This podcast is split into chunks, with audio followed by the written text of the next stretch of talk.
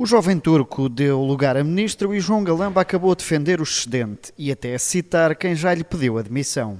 Permitam-me citar Sua Excelência o Presidente da República. Este, orça... este orçamento segue a única estratégia possível e, com a permissão do Sr. Presidente, acrescento e é mesmo um bom orçamento. Sobre a TAP nem uma palavra, mas sobre o aeroporto uma garantia. Teremos em curso melhorias no aeroporto Humberto Delgado e tomaremos uma decisão que tem estado indefinida há mais de 50 anos. Sim, decidiremos mesmo a localização do novo aeroporto. Já Pedro Filipe Soares, do Bloco de Esquerda, pegou no assunto para deixar um aviso. Senhoras e senhores deputados do Partido Socialista, não têm legitimidade para aprovar porque não foram eleitos com esse mandato. E eu desafio aqui a provarem onde é que está escrito essa indicação.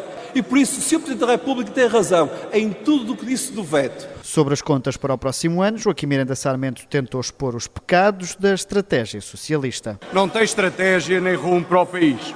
Limita-se a usar a voracidade na cobrança de impostos sobre os portugueses para ir colocando os remendos. Ainda à direita, a Iniciativa Liberal identificou mais mãos do que as duas de António Costa, que estão a cobrar impostos. O senhor tem de facto só duas mãos, mas há quatro mãos que retiram rendimento aos portugueses sistematicamente. São duas suas e duas do ministro Fernando Medina. Rui Rocha dos Liberais e mais à direita, o Chega já não vê salvação para este documento. E na noite de Halloween diz a definição que se contam histórias assustadoras e filmes de terror.